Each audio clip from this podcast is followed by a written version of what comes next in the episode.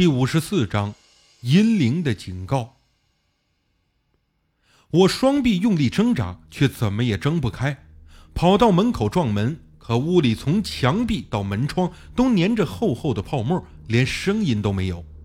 明明站在墙角静静地看着我，我的意识开始模糊，耳边嗡嗡作响。心想：难道就这么一个被不到六岁的孩子给弄死了？这时。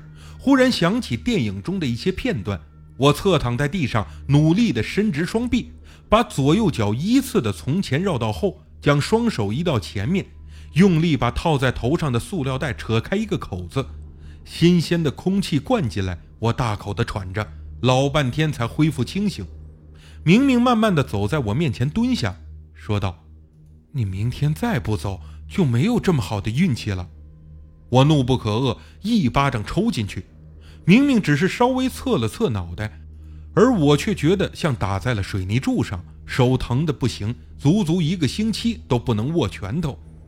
第二天，我在犹豫是继续留在杨莲家还是离开，可之前的话已经撂下，迈出这屋子半步就承认自己是骗子。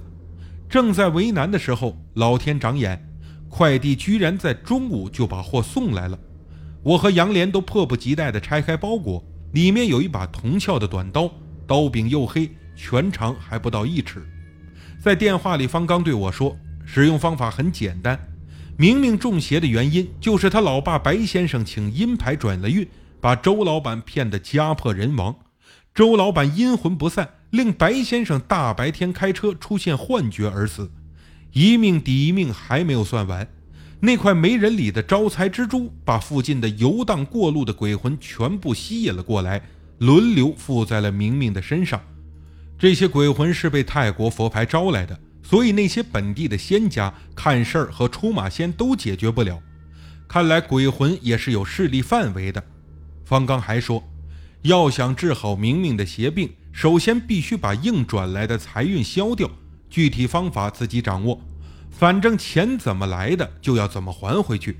然后在午夜十二点时，用这柄灭魔刀将明明额头正中的皮肤割破，让血滴在那块招财蜘蛛牌上就行了。杨莲听了这些话，脸上面露难色。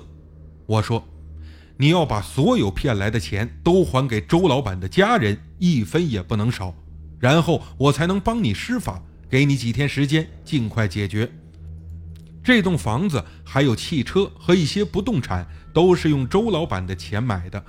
要想还，就得全送给对方。杨莲之前的旧房子已经卖掉，于是临时租了一个小旅馆安顿。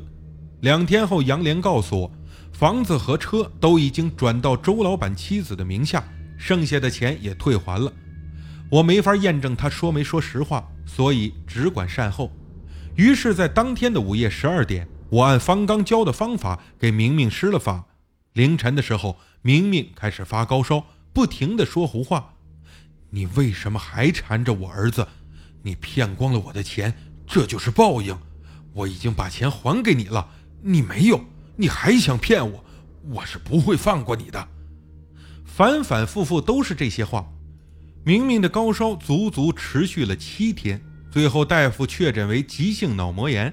就算治好了，也无法恢复神智。说的直白一些，明明被烧傻了，后半辈子都会这样。杨莲像疯了似的揪着我不放。你不是说能彻底解决吗？怎么现在明明变成这样了？你是不是想骗我？我和你拼命！我用免提给方刚打了电话，他说：“阿赞辉说过，转来的财运必须彻底的消掉才行。”这个事主肯定没有照做，好好问问他吧。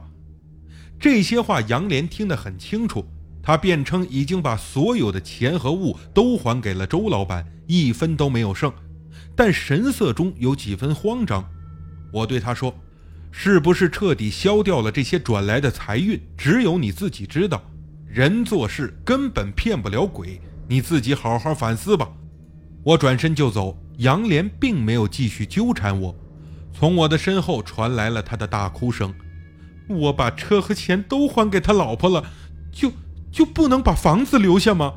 我们娘儿俩总得有地方住吧？凭什么一分钱也不能给我们留？这以后这以后可怎么过呀？